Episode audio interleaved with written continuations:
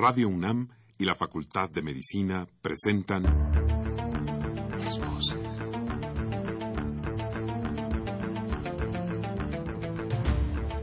Voces.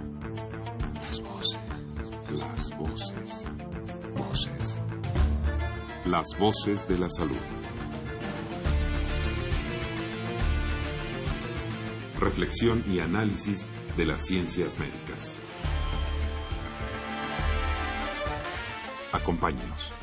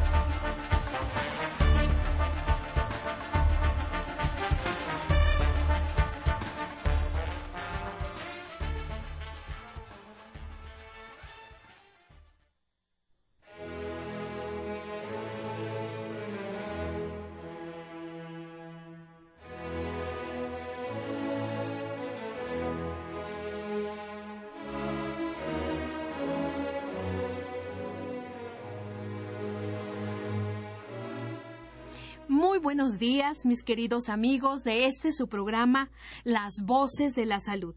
Es un gusto estar aquí de nuevo con ustedes. La Facultad de Medicina de la Universidad Nacional Autónoma de México y Radio UNAM tienen el agrado de invitarlos a que nos acompañen en este programa. Yo soy la doctora Guadalupe Ponciano Rodríguez y el día de hoy tenemos un tema muy interesante, un tema muy bonito además, lactancia materna y banco de leche. Y precisamente, pues para eh, hablar de este tema tan bonito está con nosotros la doctora Silvia Romero Maldonado. Bienvenida, doctora. Muchas gracias. Eh, les voy a presentar un poquito el currículum de la doctora Romero. La doctora es, eh, eh, tiene una licenciatura en medicina, una especialidad en pediatría, es neonatóloga, un posgrado en ciencias médicas y actualmente la doctora Romero es jefa del departamento de la unidad de cuidados intensivos. al- ay, doctora, aquí no le entiendo. y coordinadora del Banco de Leche Humano en el Instituto Nacional de Perinatología. Doctora Romero, pues sea bienvenida a este programa. Amigos, para los que nos acaban de sintonizar, el tema del día de hoy, lactancia materna y banco de leche, la invitada, la doctora Silvia Romero Maldonado. Como siempre, antes de empezar nuestro programa, pues los queremos invitar a que participen. Acuérdense que este programa es para ustedes y por ustedes. Así que comuníquense con nosotros. Nos da siempre mucho gusto que aprovechemos aquí a los especialistas como la doctora Romero. Y les voy a dar, amigos, el teléfono. Así que abusados con el, el lápiz, el papel. El teléfono nuestro es 55 36 89 89, lo repito, 55 36 89 89, ahora con dos líneas.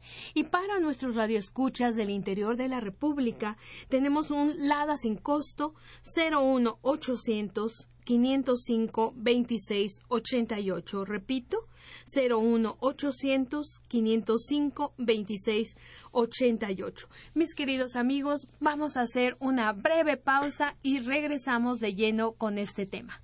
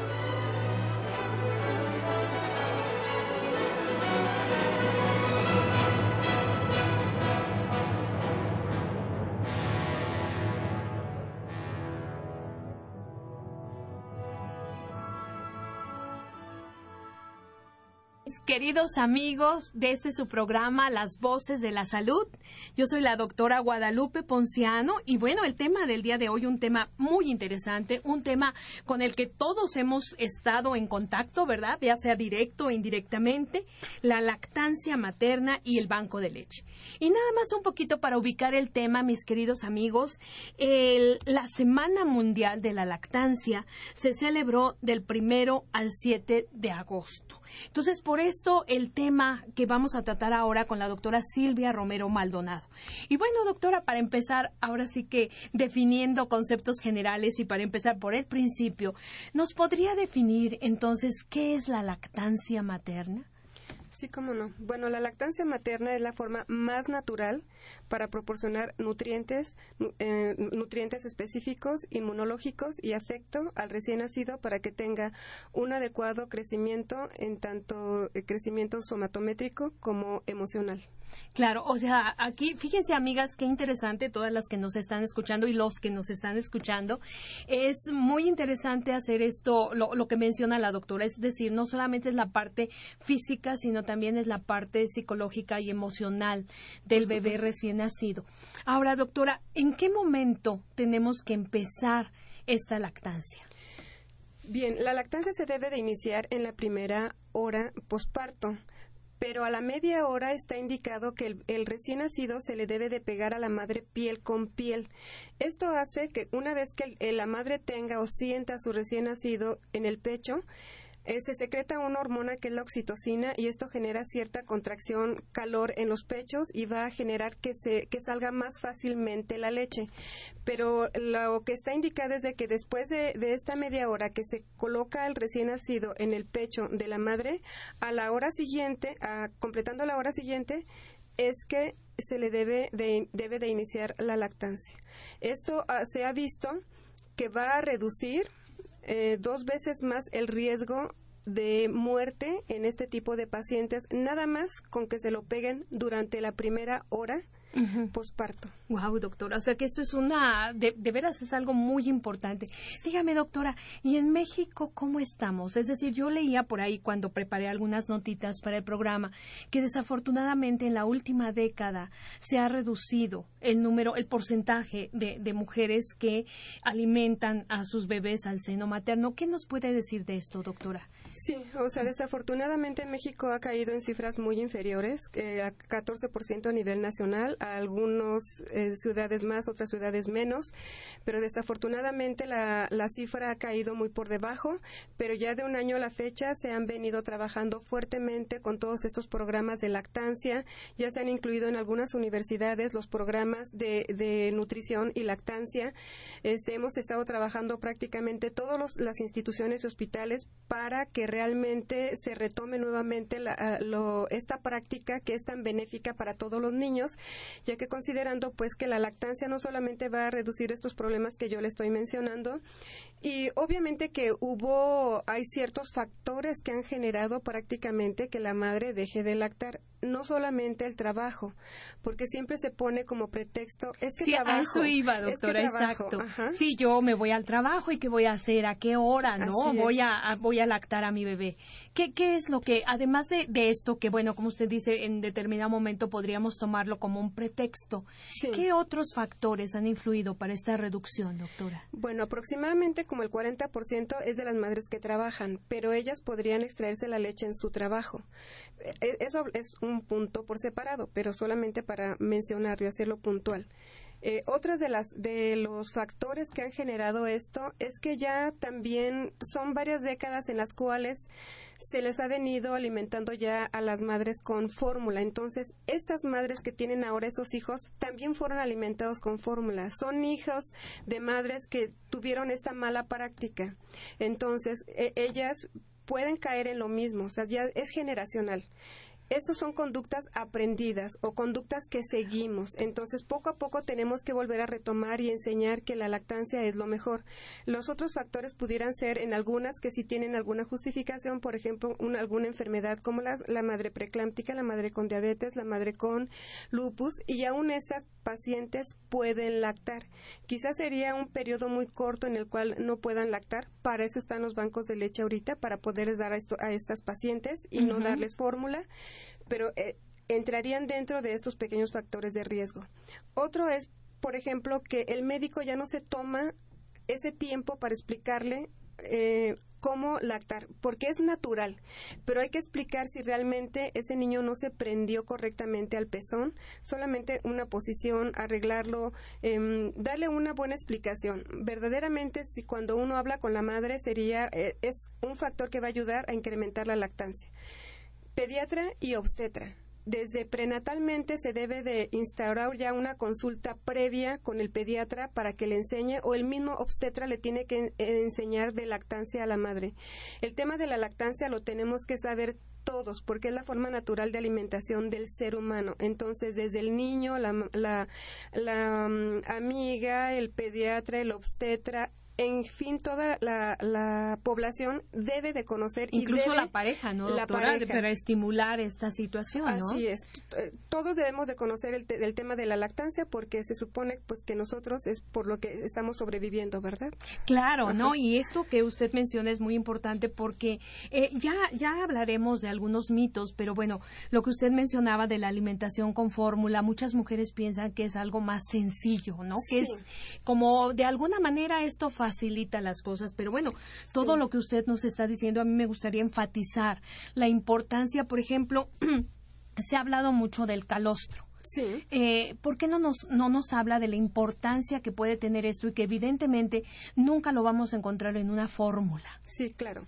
Bueno, el calostro es eh, la, secreción láctea que es durante los primeros cuatro días de, de posparto y es una sustancia amarillenta que va a tener una cantidad muy elevada de proteínas que va a tener una adecuada, el pequeño volumen que se obtiene va a ser suficiente para poder amamantar al recién nacido en cuanto a proteínas, en cuanto a agua, en cuanto a factores inmunológicos, em, va a ser suficiente. Aquí yo quiero abrir un paréntesis y, decir, bueno, es que la madre piensa que desde el primer día debe de estar secretando los 600 o 700 mililitros de leche y ese es en el primer error que se cae. Una madre el primer día aproximadamente secreta alrededor de 60 a 80 mililitros de calostro y este calostro es el, debe de ser suficiente para alimentar el primer día a ese recién nacido. El segundo día el incremento va a 150 mililitros, el tercer día a 300 y de ahí a la semana es que se secreta realmente el medio litro, los 600 mililitros, para que la madre no se angustie porque piensa que porque le sale poco a no está alimentando y es donde se comete el error de meter algún sucedáneo. Sí, a eso iba precisamente. Eh, varias amigas e incluso yo en algún momento llegué a pensar, Dios mío, esto es muy poquito, este bebé qué va a pasar, ¿no? Va a tener hambre, ¿qué va a pasar? Pero qué bueno entonces, doctora, que lo enfatiza y además algo muy importante que usted acaba de mencionar es a través de la práctica repetida de la lactancia como se va incrementando también el volumen. Si uno se desanima al principio y ve que es muy poquito, bueno, evidentemente nunca va a haber un aumento, ¿no? Entonces yo creo que, amigas, esto es algo muy importante porque definitivamente sí causa en determinado momento este desconocimiento causa angustia. ¿No? Esto es muy poquito, este bebé, ¿qué va a pasar, no? Entonces, eh, y bueno, un poquito enfatizando esto, eh, entonces, doctora, ¿cuándo es que una mujer ya está apta para, para amamantar al bebé? Una mujer está apta para amamantar a su bebé desde el momento que tiene al bebé a la hora, eh, mencionamos que ya puede empezar a lactar. El bebé debe eh, de, estar succionando constantemente cada hora, cada dos horas. Los primeros días es cada casi cada hora. Posteriormente cada dos horas. Durante el primer mes es cada dos horas. ¿Por qué? O, o no pongamos un horario, digamos es a libre demanda. Si el bebé empieza a buscar, hay datos de, de que, de búsqueda de succión, se mete la manita a la boca, es un dato que el bebé quiere volver a succionar. Hay que volvérselo a pegar al pecho. Las poquitas gotitas que salen van a ser suficientes para poder alimentar a este recién nacido. Entonces, la, la alimentación prácticamente es libre demanda durante el primer mes. Ya después del segundo mes puede dormir un poquito más durante la noche, pero durante el primer mes se debe de alimentar eh, libre demanda A libre mañana, demanda. tarde, noche. Sí. Perfecto, doctora. Bueno, hemos hablado mucho, nos ha hablado usted mucho de los beneficios para el bebé, desde el punto de vista nutricional, desde el punto de vista inmunológico, desde el punto de vista psicológico, por Sí, por supuesto, ¿no? Sentir a la mamá, oler a la mamá, ¿no? Que esto es algo eh, vital, ¿no? Para el desarrollo del niño. Pero, eh, ¿nos podría hablar, doctora, de cuáles son los beneficios de la lactancia para la mujer? Sí, por supuesto.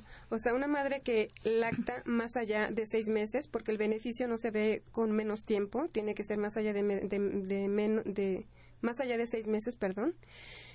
Los beneficios son que reduce el riesgo de cáncer de mama, reduce el riesgo de cáncer de ovario, reduce el riesgo de cáncer de endometrio y también, sobre todo a largo plazo, la osteoporosis.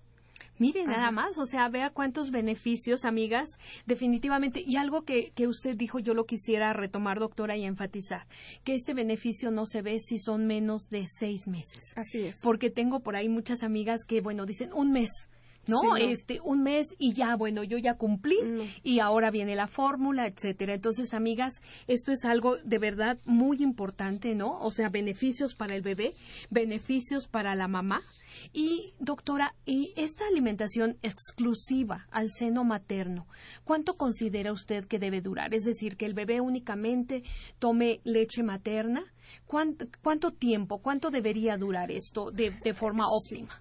Quiero aclarar muy bien este punto porque a veces pareciera ser que aquí hay una confusión y entonces de repente lo quieren suspender a los seis meses. Es exclusivamente leche materna durante los primeros seis meses y después continuar con la misma hasta los dos años, pero a los seis meses se complementa con otro alimento.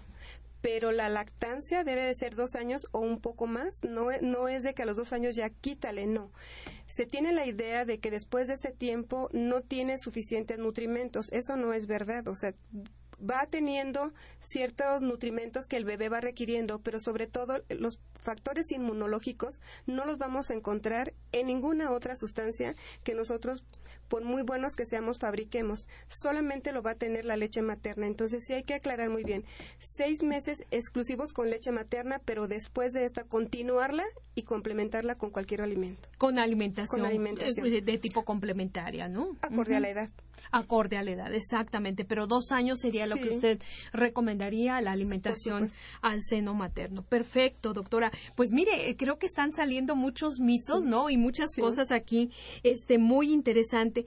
Y bueno, mencionamos las famosas fórmulas lácteas.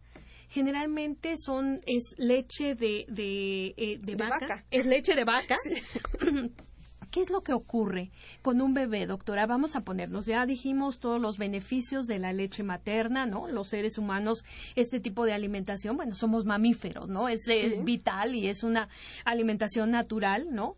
Pero, ¿qué es lo que ocurre? Supongamos que, que el bebé desde el principio se le da esta fórmula láctea que, que, pro- que proviene de, de leche de vaca. ¿Qué es lo que va a pasar con este bebé? Bueno, sí podemos ar- arriesgar al bebé a padecer algunos problemas. Inicialmente, como no tiene los factores inmunológicos, pues es un bebé que puede desencadenar o desarrollar algún problema de diarrea, de em, neumonía, otitis, em, algunos otro- algunas otras enfermedades ya más, más adelante, como sería asma, alergia.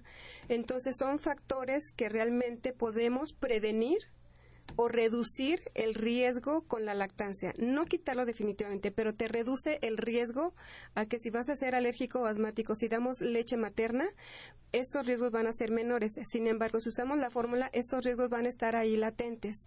Pero sobre todo, sí quiero enfatizar que amamantando o dando leche materna podemos reducir también ciertos riesgos de adultos, no solamente los que acabo de mencionar de las enfermedades, sino también aquellas enfermedades de hipercolesterolemia, diabetes, síndrome metabólico, que incluye también hipertensión arterial en una etapa más adulta. Que además son tan prevalentes, hay una alta prevalencia, altísima prevalencia entre nuestra población. Y no se diga, doctora, por ejemplo, las alergias, ¿no? Lo que usted está, Sí. eh, está mencionando, ¿no? Entonces yo creo que esto, eh, de veras, amigas, es algo que tenemos que escuchar, ¿no? Es algo que si ustedes gustan preguntar más aquí a la doctora, voy a repetir porque yo creo que es muy importante aprovechar que está, que nos acompaña, doctora Romero, eh, 55 36 89 89 y 01 800 505 26 88. Todas las preguntas, yo creo que a veces hay muchos mitos alrededor de Sí, todo claro. esto, ¿no, doctora? Entonces, yo creo que tenemos que, bueno, Radio UNAM, una de las funciones básicas es la difusión de la cultura, entonces tenemos que aprovecharla.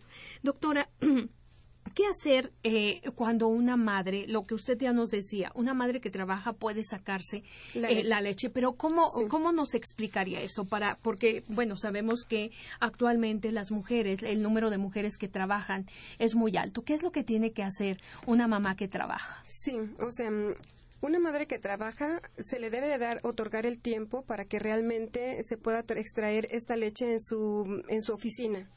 Deben de contar al menos con un refrigerador y tener una hielera para que lo pueda transportar a su casa. Pero si esta madre continúa cada tres horas que se Cada le otorgue este este permiso para estarse extrayendo esa cantidad de leche, guardarla en el refrigerador o en el congelador, no importa, se puede congelar y así se conserva un poco mejor, en el transporte se lo lleva, lo calienta en su casa a baño María, se lo dan al bebé cuando ella esté en el trabajo. Entonces se puede ella estar extrayendo o en su casa cuando el bebé esté dormido o que no esté succionando, ella tratar de extraerse más veces para que le pueda dejar cierta cantidad de leche a su hijo y no introducirle algún, otra, algún otro sucedáneo. Claro. Entonces, sí se puede hacer. Lo que tenemos que hacer aquí es una labor en conjunta con la- las, las, los sitios de trabajo. O sea, aquí los sitios de trabajo, porque hay mamás que en ocasiones me dicen, es que no tengo, yo sí quiero seguir, pero me la tengo que extraer en el baño. No puede ser en el baño.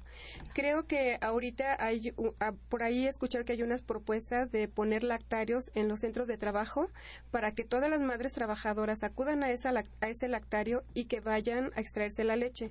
Obviamente este tiene que ser un incentivo tanto gobierno con eh, los la gente dueña de las fábricas, de las oficinas, las empresas, de las claro. empresas que realmente les otorguen este este permiso y y creo que sería muchísima ventaja porque generaría reducción en ese niño de eh, diarreas, eh, neumonías, otitis y reducción también de pérdidas a la empresa si la madre no falta porque el niño se enferme. Claro. Porque si la el niño toma fórmula se puede enfermar más que si el niño está tomando o continúa tomando la leche de su propia madre. La madre de- no puede faltar al trabajo porque de esta forma reduce el riesgo de infección. Claro, costo-beneficio sería totalmente redituable, ¿no? Totalmente. Doctora, ¿en este momento hay alguna ley o alguna, bueno, alguna parte de la legislación que eh, propicie este tipo de, bueno, de dar a la mujer que está trabajando un tiempo necesario o un lugar adecuado para que para que pueda eh, retirarse la leche, sacarse la leche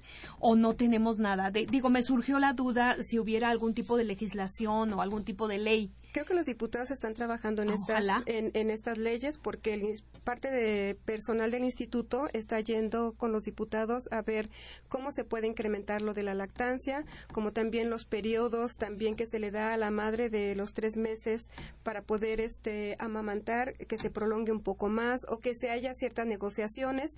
Entonces sí se está trabajando, parece ser que están buscando por ahí algunas legislaciones para que se pueda apoyar a las madres para mejorar la lactancia. Pues ojalá, nacional. doctora, porque realmente de esta manera se le estaría dando realmente la importancia que tiene, ¿no? A la Sí. lactancia se estaría eh, realmente diciendo a la sociedad, mira lo importante que es esto, ¿no? Definitivamente. Es que de verdaderamente decimos, el alimento especie específico del ser humano es la leche de la madre, no del, del no del becerro o de algún otro, Exacto. porque es el, su alimento es para su madre es para ese becerro, ¿verdad? Eh, Claro. Entonces nosotros estamos invadiendo, creo. Exactamente, doctora. Exactamente. Ahora, doctora, usted mencionó brevemente que algunas mujeres con lupus o con algún otro problema, pues eh, era difícil que eh, pudieran amamantar, pero sí pueden hacerlo. ¿Por qué? A ver, ¿por qué no nos platica un poquito más de no, esto? Es un poco, co- no es difícil. Nada más hay que orientarla porque dependiendo, no solamente con lupus, es con lupus, diabetes, eh, Diabetes. preeclampsia, artritis reumatoide, eh, y solamente hay unas contraindicaciones que están muy bien especificadas cuando tienen, por ejemplo, VIH, ahí sí hay una contraindicación total, no se, no se puede administrar este tipo de niños que tengan cáncer, que tengan algún problema de tiroides, que estén recibiendo algún medicamento radioactivo o al- con algunos medicamentos, pero para eso está el médico. Nosotros ah, no, no contraindicamos la lactancia en las diabéticas porque es todo lo contrario. Ayuda a que esos picos de glucosa, De glucosa. se eleven tanto y entonces favorece, favorece que se controle de una mejor manera durante el periodo de la lactancia esta mujer. Y, y esto es algo que también a ese mismo hijo le reduce el riesgo de, de desarrollar diabetes, puesto que ya tiene un riesgo al ser la madre diabética. O si no se lo evita, en lugar de que sea diabético a más temprana edad, va a ser más tardíamente. Entonces sí reduce un poquito, mejora un poco mejor lo- la, la sobrevida, ¿no? La calidad Claro. de vida. En las otras de, de lupus, dependiendo de la cantidad de medicamento que tenga, de la, de la dosis de esteroide. Entonces, si yo como médico sé cuál es la dosis que está contraindicada, le digo, tú no puedes. Pero por lo general, la gran mayoría, eh, las dosis con que se manejan son dosis relativamente bajas que va a pasar en una mínima cantidad y no va a afectar al, al recién nacido, ni en, ni en lupus, ni en diabetes, ni en preeclampsia, hay algunos medicamentos antihipertensivos que no están contraindicados. Eso solamente lo- le preguntas al pediatra, ¿puedo lactar con esto? Te va a decir si puedes lactar y no debe de haber ningún otro problema. Se debe de tratar como cualquier otra mujer, enseñarle todas las técnicas de cómo debe de lactar, de una forma, de la otra forma, cómo debe de prenderse perfectamente el bebé. Y hemos tenido nosotros buen éxito en el instituto, porque para eso es eh, el Instituto Nacional de Perinatología, definitivamente para orientar a todas estas personas. Si ellas tuvieran alguna duda, nos pueden preguntar a nosotros, pueden llamar al 5520 9900, extensión 423, si tienen alguna duda de si están tomando algún medicamento para poder lactar. Eso está perfecto, doctora. Bueno, y a ver, dígame una cosa. ¿Y qué pasaría, por ejemplo, con una mujer fumadora? Una mujer que está fumando y que sabemos que muchos de los productos tóxicos del, del tabaco se excretan a través de la leche. ¿Qué, qué les puede decir aquí, amigas, las amigas fumadoras, que desafortunadamente, pues tenemos muchas fumadoras, sobre todo jóvenes, ¿no? En Claro, etapa reproductiva. A ver, dígales, regáñelas, Bueno, doctora. no, No, es cierto, sí, no las regañe, pero, este- pero dígales, a ver. No, eh, yo siempre menciono, si verdaderamente amas a tu hijo y le quieres hacer un regalo, el mejor regalo es darle pecho.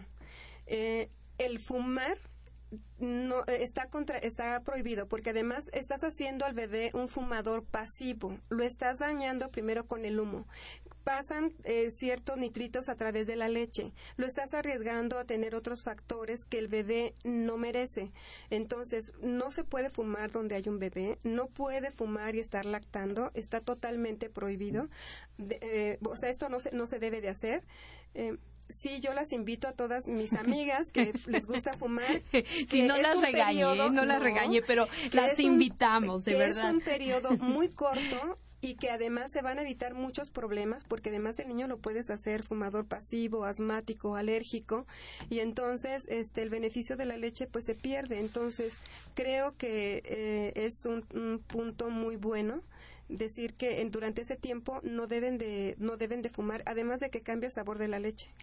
No me digas, Sí. mire qué interesante, porque mire, le voy a decir, yo tengo algunas pacientes que, por ejemplo, me dicen, no, yo no fumo en contacto con el bebé, No. pero evidentemente cuando lo amamantan a través de la leche, como usted dice, bueno, pasa, ¿no? Estas sustancias tóxicas del humo de tabaco y eso que acaba de mencionar es muy interesante. De verdad cambia el sabor de, Sí. de la leche por todos los productos del tabaco. Ah, mire, eh, eso es eh, realmente muy interesante, ¿no, doctora? Doctora, por aquí también otra otra pregunta que me parece que, que debemos de compartir con nuestro radio escuchas es eh, lo de los bancos de leche. Sí. Yo creo que, que eso es algo muy novedoso. Por aquí tengo la, la, este, la noticia, la información de que en el Instituto Nacional de Perinatología ustedes acaban de abrir el Banco de Leche Humana. Y bueno, creo que esto es algo muy necesario.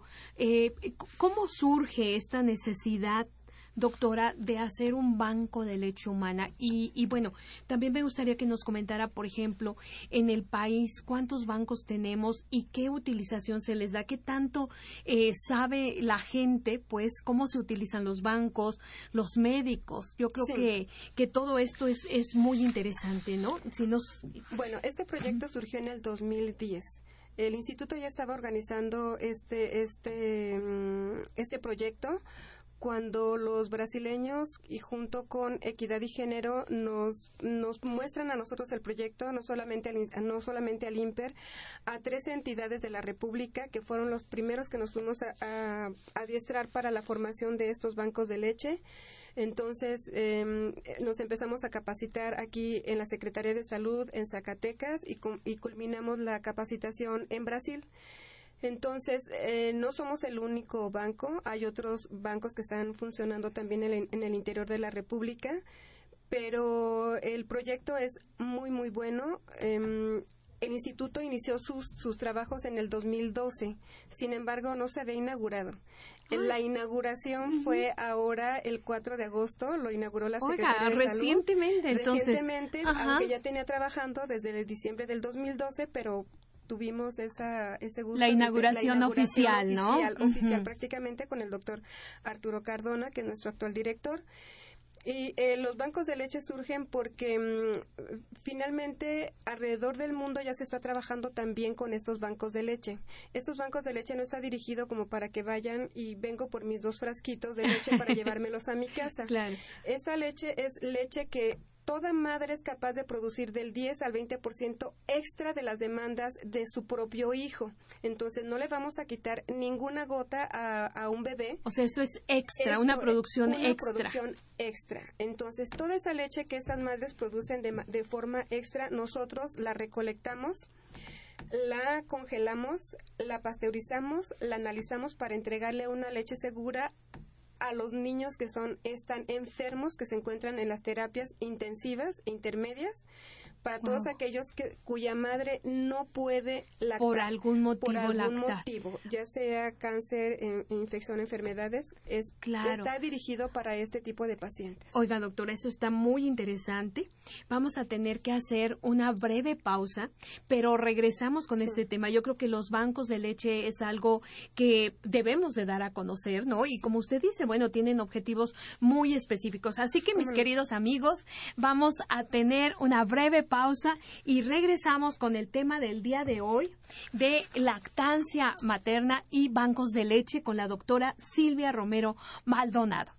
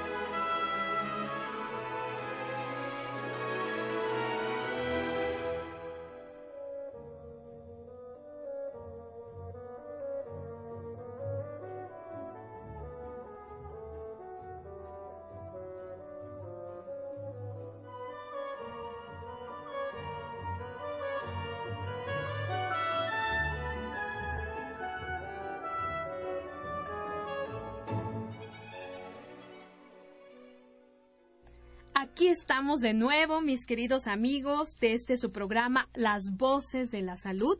El tema del día de hoy, se los recuerdo a los que nos están recién sintonizando, lactancia materna y banco de leche. La invitada, la doctora Silvia Romero Maldonado del Instituto Nacional de Perinatología.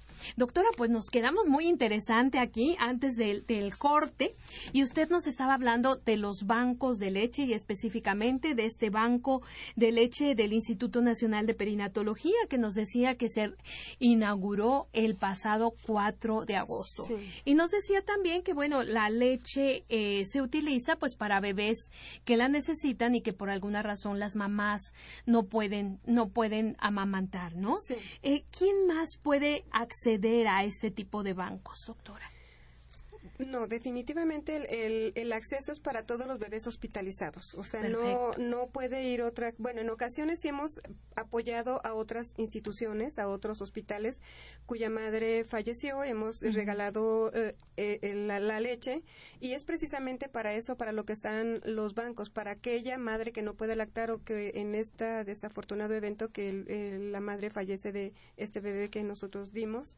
Eh, podemos hacer convenios también con algunas otras instituciones que digan, bueno, yo tengo mucha leche, pero ¿qué hago con ella? ¿La desecho o ustedes me la pasteurizan? Nosotros también podemos pasteurizar la leche de algunas instituciones y regresarles un, pequeño, bueno, un gran porcentaje y nos quedamos con un pequeño porcentaje solamente como apoyo para lo de la pasteurización.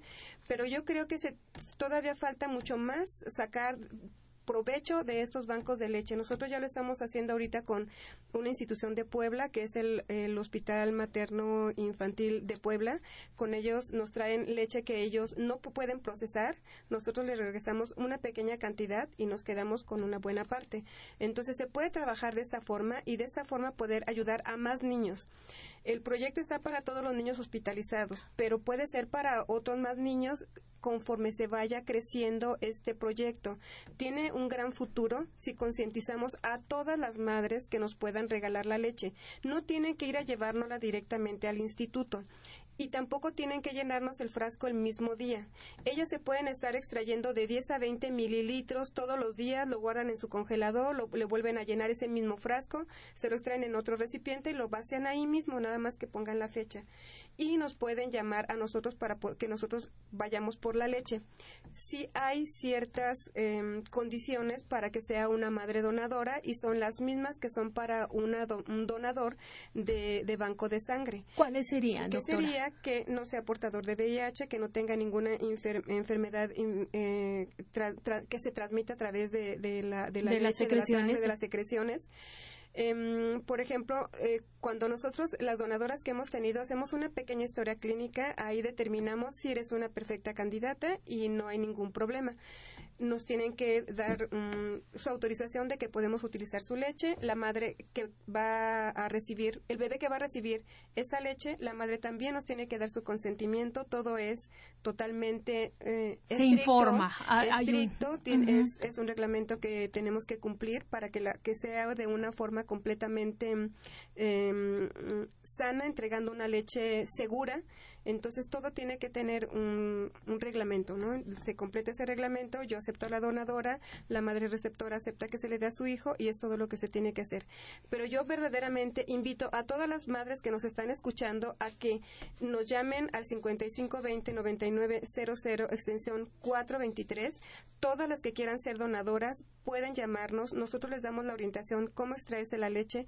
Nosotros entregamos el equipo para que ellas no, no gasten. Se los podemos dar no lo, se los llevan a su casa, no lo regresan. Si ya no pudieran, eh, el proyecto está de que vamos a tener un vehículo para poder ir de acuerdo a la regionalización, qué madre quiere que vaya a recoger tal día o tal día la leche, nos ponemos en contacto, o si ella quiere llevárnosla al instituto, con todo gusto nosotros aceptamos esta leche. Pero además, doctora Romero, amigas, miren, eh, yo creo que es algo, este proyecto es algo muy lindo, es dar una parte de ti, que muchas personas incluso llegan a desperdiciar la leche, tiran la leche porque ya el bebé ya no la quiere o por alguna situación y en cambio así están beneficiando a otra persona y realmente estás donando una parte de ti. ¿no? Una parte importante que va a nutrir a un bebé. Entonces, amigas, de verdad, voy a repetir el teléfono, doctora, eh, para nuestras amigas. Si ustedes están lactando, si quieren, ya decía la doctora, siempre hay una producción extra, ¿no? Que es la que se puede donar. 5520-9900, extensión 423. Si alguna de ustedes quiere donar este maravilloso líquido que es la leche materna para alimentar a un bebé que lo necesita, necesita, llamen y bueno, yo creo que va a ser una obra maravillosa y como usted dice, bueno, en la medida en que más mujeres participemos en esto, evidentemente el proyecto de los bancos de leche va a funcionar y va a estar eh, eh, realmente cumpliendo el objetivo, ¿no, doctora? Doctora, ya nos empezaron a llegar las preguntas, entonces vamos a, siempre tenemos una parte para nuestras amigas, ¿no? Y bueno, tenemos la señora Hilda de San Román de Toluca ah, que siempre nos hablan de Toluca. Y bueno, aquí nos dice que hay una sabiduría muy grande en las comunidades indígenas en las que todavía alimentan a los niños, ¿no? No solamente al bebé, sino que hasta, eh, hasta el niño, ¿no? Unos dos años. Eh, y deberíamos aprender de ello. Evidentemente, sí, sí, eh, señora Hilda, deberíamos aprender de esto. Amigas, de verdad, ya la doctora Romero nos enfatizó los beneficios para el bebé, los beneficios para la mamá. Así que ojalá de veras aprendamos.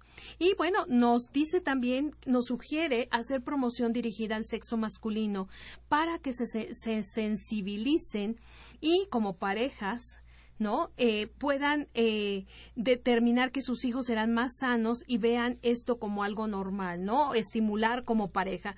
Y también hacer notar que somos la única especie que tomamos leches de otras, ya dijo la doctora, que no es lo normal, ¿verdad? Exactamente. Este, las vaquitas no andan tomando leche, de humano, ¿verdad? Entonces, imagínense nada más.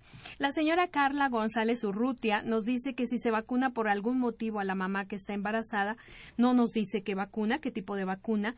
Esto afecta a la lactancia. Se debe de hacer y cuáles vacunas se pueden aplicar a una embarazada que no vayan a afectar la lactancia, doctora.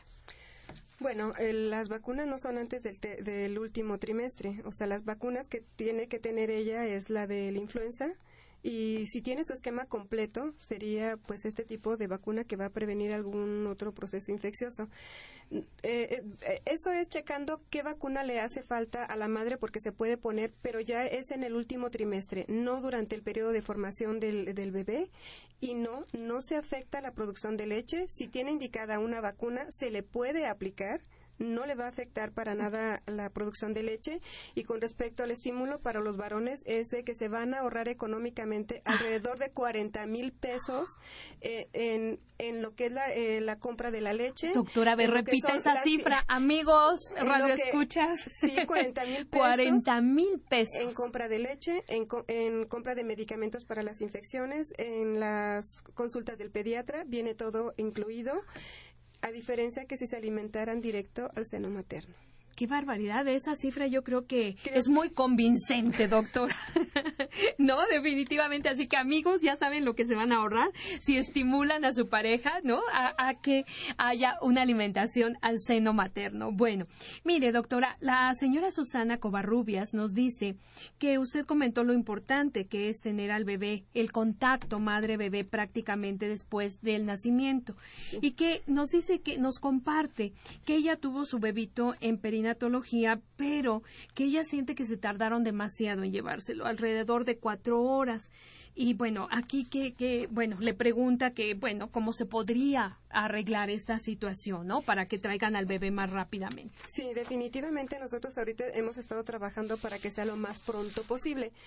Tal vez cuando, si se tardan un poco es porque o hubo alguna complicación o ya sea con la madre o ya sea con el bebé. El bebito. Porque si tiene el bebé necesidad de oxígeno o de algún otro requerimiento, no lo podemos tampoco exponer.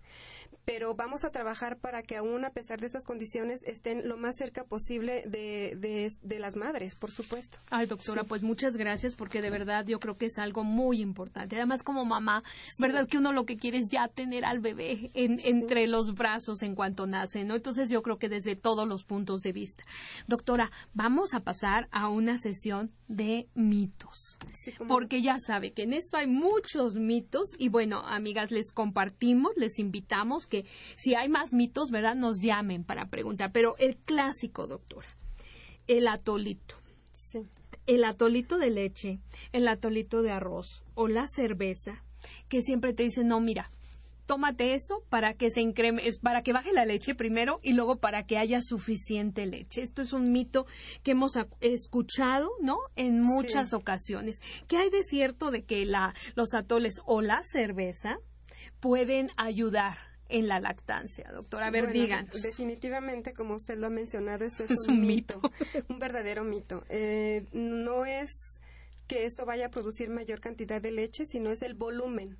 O sea, deben de tomar alrededor de dos litros de agua y cuando ya uno está lactando, como que solo se produce sed y hay que estar consumiendo un un poco más de, de agua. No es que yo diga, son tres litros, no. Puede ser de dos a tres litros, ella va a ir este, considerando la- los requerimientos de su sed, porque lo, lo genera la lactancia, pero aquí la forma de que se produzca es, primero, la, eh, la succión es la única que va a favorecer ese mecanismo. La succión genera una la producción de una hormona que va al, hipotálamo, de ahí se secreta otra hormona que llega a la glándula mamaria y ahí está la formación realmente de la leche, pero es exactamente la succión. El único reflejo que, que va a hacer que se produzca mayor cantidad de leche es la succión tomando adecuada cantidad de agua. Y sí quiero mencionar que en ocasiones no solamente se toman las madres una cerveza, sino dicen a una, dos y tres al cabo que produce mayor cantidad de leche. Hay que recordar que tenemos un bebé cuyo cerebro está en crecimiento y que durante los dos primeros años de vida ese cerebro está en un verdadero crecimiento. No podemos ponerle alcohol porque la cerveza contiene alcohol. Y sin embargo, la leche materna contiene ácidos grasos de cadena larga, los famosos omega 3, que van a favorecer perfectamente un neurodesarrollo única y exclusivamente con buena cantidad de líquidos. No, no es que los atoles sean malos, pero los atoles los pueden subir de peso y la cerveza definitivamente no Pésima. está indicada. Esa sí, no está permitida. Amigas, atoles no. Cerveza, mucho menos, definitivamente. Entonces, bueno, mito que borramos, de la lista, doctora. A ver, otro, otro mito. ¿Es, es cierto que una mujer que está amamantando debe de tener una dieta especial y que lo que come le afecta directamente al bebé, doctora? Lo que come sí pasa a través del pecho, pero no le va a afectar al bebé definitivamente. Algunos bebés sí tienen un poquito que de distensión, que gases y todo, pero mientras la saquen no hay ningún problema. Recuerden que la maduración del tubo digestivo en ocasiones puede tardar hasta 52 semanas, pero no son en todos los niños, es un pequeño porcentaje. Entonces, si, si una madre come y no le pasa nada al bebé, puede continuar con su alimentación completa. La cantidad de, de alimento que debe de incrementar solamente son alrededor de 300 kilocalorías extras, que viene siendo un poquito menos de un desayuno. No es que duplique la cantidad de comida para que realmente no suba de peso, porque la lactancia, otra cosa que favorece es que ayuda a bajar más rápidamente de peso a la madre que está lactando. Perfecto, otro beneficio para la madre. Otro Perfecto, doctora. Bueno, entonces aquí, bueno, medio, ¿verdad? Lo dejamos medio. Sí. Ok, bueno, otro. ¿Es cierto que cuando una mujer amamanta pierde pelo? Eh, no es tanto que pierda pelo, como que es un proceso. Si usted le pregunta a otras mujeres que no están amamantando, pero después del parto se pierde un poquito de pelo, ese pelo se va a regenerar. Mm, Si se alimenta perfectamente bien, todo este pelo que se pierde se va a, se va a regenerar, por supuesto. Debe, debe de, de consumir tanto vitaminas como minerales, los que le hayan indicado. No es obligatorio que estén constantemente con vitaminas, un periodo de vitaminas corto, un periodo de minerales corto también, pero aún así se va a regenerar si se alimenta perfectamente bien la madre. Lo que sucede es de que muchas veces por este mito de que no comas esto porque le hace daño al niño, restringen mucho la alimentación y se pierden de muchos nutrimentos.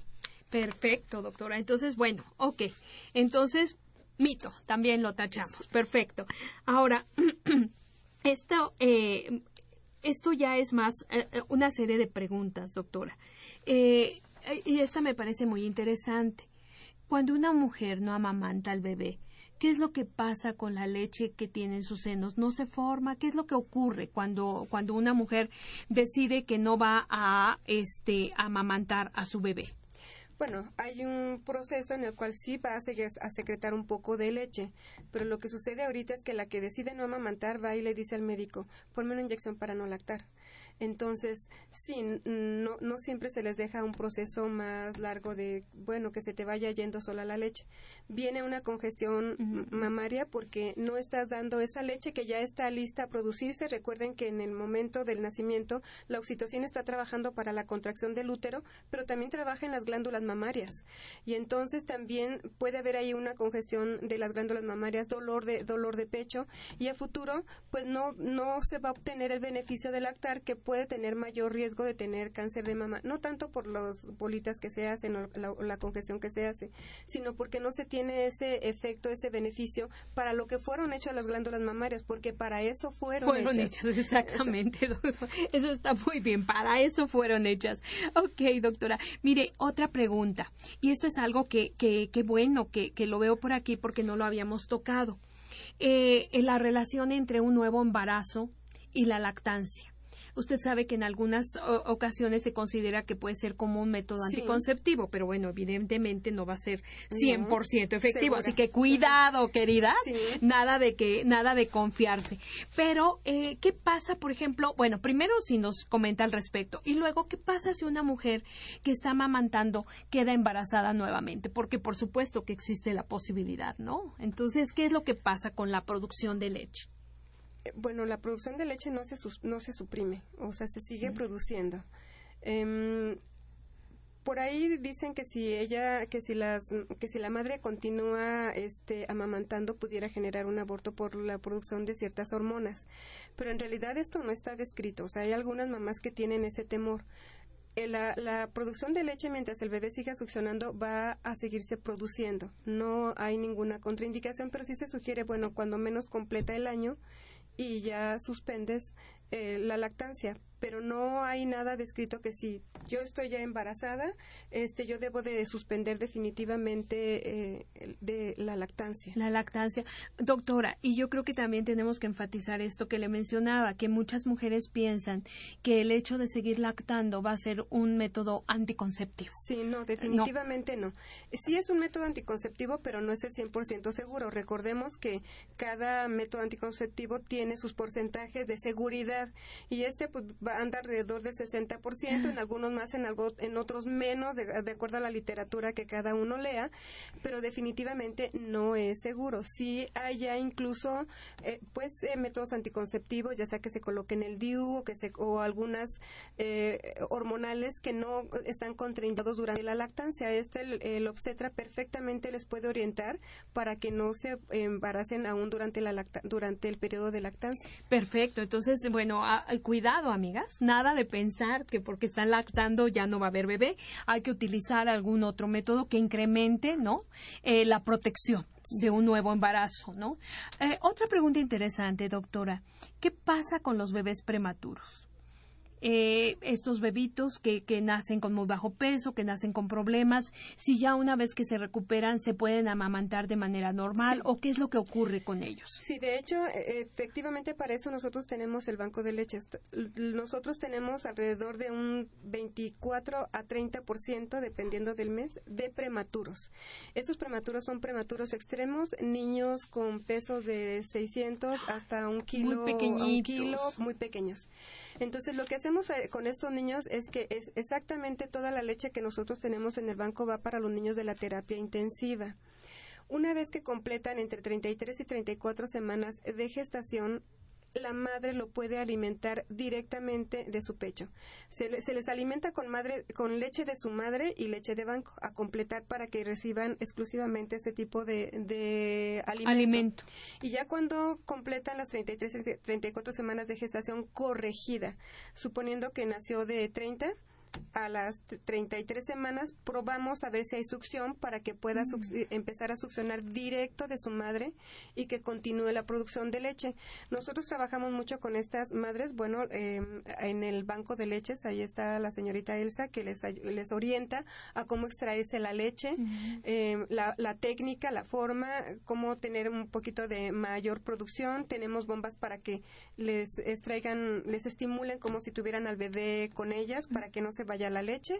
Entonces, todo esto se trabaja para que una madre que tiene un bebé prematuro y una vez que este prematuro ya es capaz de succionar, pueda continuar alimentando con leche de su mamá. Ah, perfecto. Entonces, mire que otra de las de los motivos importantísimos de la existencia de un banco de leche.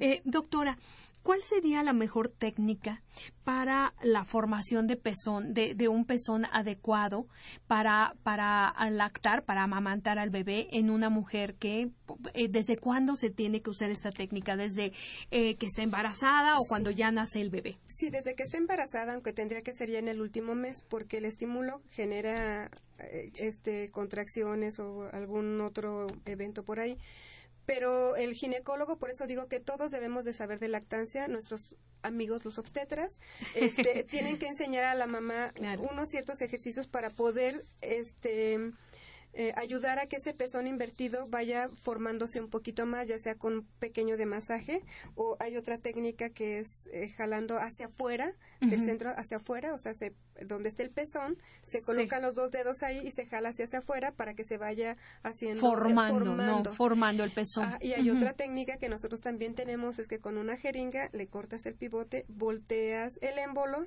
lo colocas aquí y estás jalándolo. Esta no es para la, para la embarazada, ya es cuando nace el bebé. Cuando ya nació, ok. Pero en el prenatal es el ejercicio solamente con las manos, con los dos dedos, estarse jalando un poquito un poquito menos frecuente que cuando ya el niño nació. Cuando ya el niño nace, nosotros les ayudamos también a que a que se vaya formando el pezón. Tratamos de no usar las pezoneras porque pues es plástico.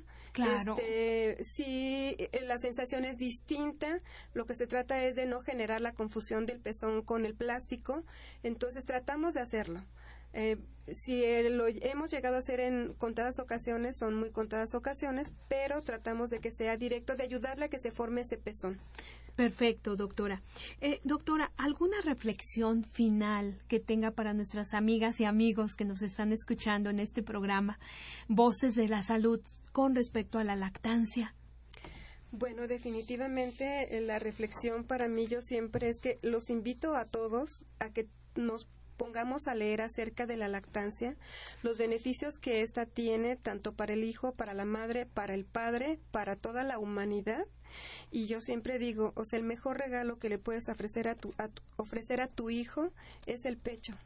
No una sonaja, no, un, no la cuna más cara, no el regalo más caro, no los juguetes más caros, es el pecho.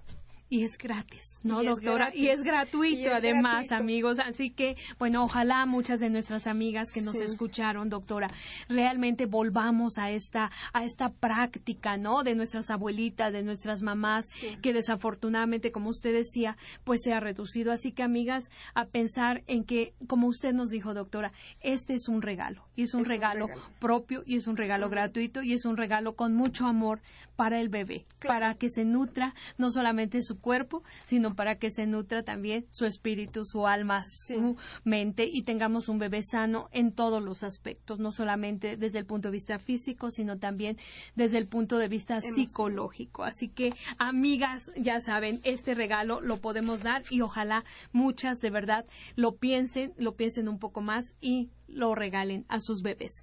Pues muchísimas gracias, doctora. Un placer haberla tenido con nosotros, doctora Silvia Romero Maldonado, del Instituto Nacional de Perinatología. Un placer tenerla con usted, con nosotros, perdón. Y aquí, bueno, que le parece que repita muy rápidamente el teléfono 5520 9900 con la extensión 423. Amigas, si ustedes tienen dudas o si quieren donar algo, sí, claro que sí. La doctora nos quiere invitar. A ver, doctora. Sí, bueno, yo también quiero invitar a todos mis, colegas médicos, pediatras, neonatólogos al octavo Congreso Mundial de Medicina Perinatal del, del 3 al 5 de septiembre en Cancún, que es el Congreso Mundial de, perdón, de Medicina Perinatal.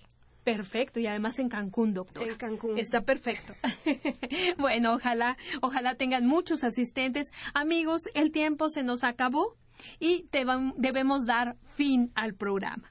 Esta fue una coproducción de la Facultad de Medicina y Radio UNAM. A nombre del doctor Enrique Graue, director de la Facultad de Medicina, y de quienes hacemos posible este programa. En la producción y realización, como siempre, la licenciada Leonora González Cueto Bencomo. Leo, muchísimas gracias. A la licenciada Erika Alamilla Santos. Erika, muchísimas gracias y además muy feliz cumpleaños. Hoy es el cumpleaños de Erika, la queremos muchísimo y está aquí trabajando con nosotros. Así que muy feliz cumpleaños. y que nos vivas muchísimos años pero muchísimos. Y bueno, en los controles el día de hoy, Gerardo Zurrosa. En la conducción, con mucho cariño y con mucho gusto, la doctora Guadalupe Ponciano Rodríguez. Y todos les agradecemos de verdad muchísimo su atención y recuerden que no pueden faltar a una cita con nosotros el próximo jueves a las 12 del día en este su programa Las Voces de la Salud y en su estación Radio UNAM. Muchísimas gracias y que tengan un día maravilloso. Radio UNAM y la Facultad de Medicina presentaron Las voces.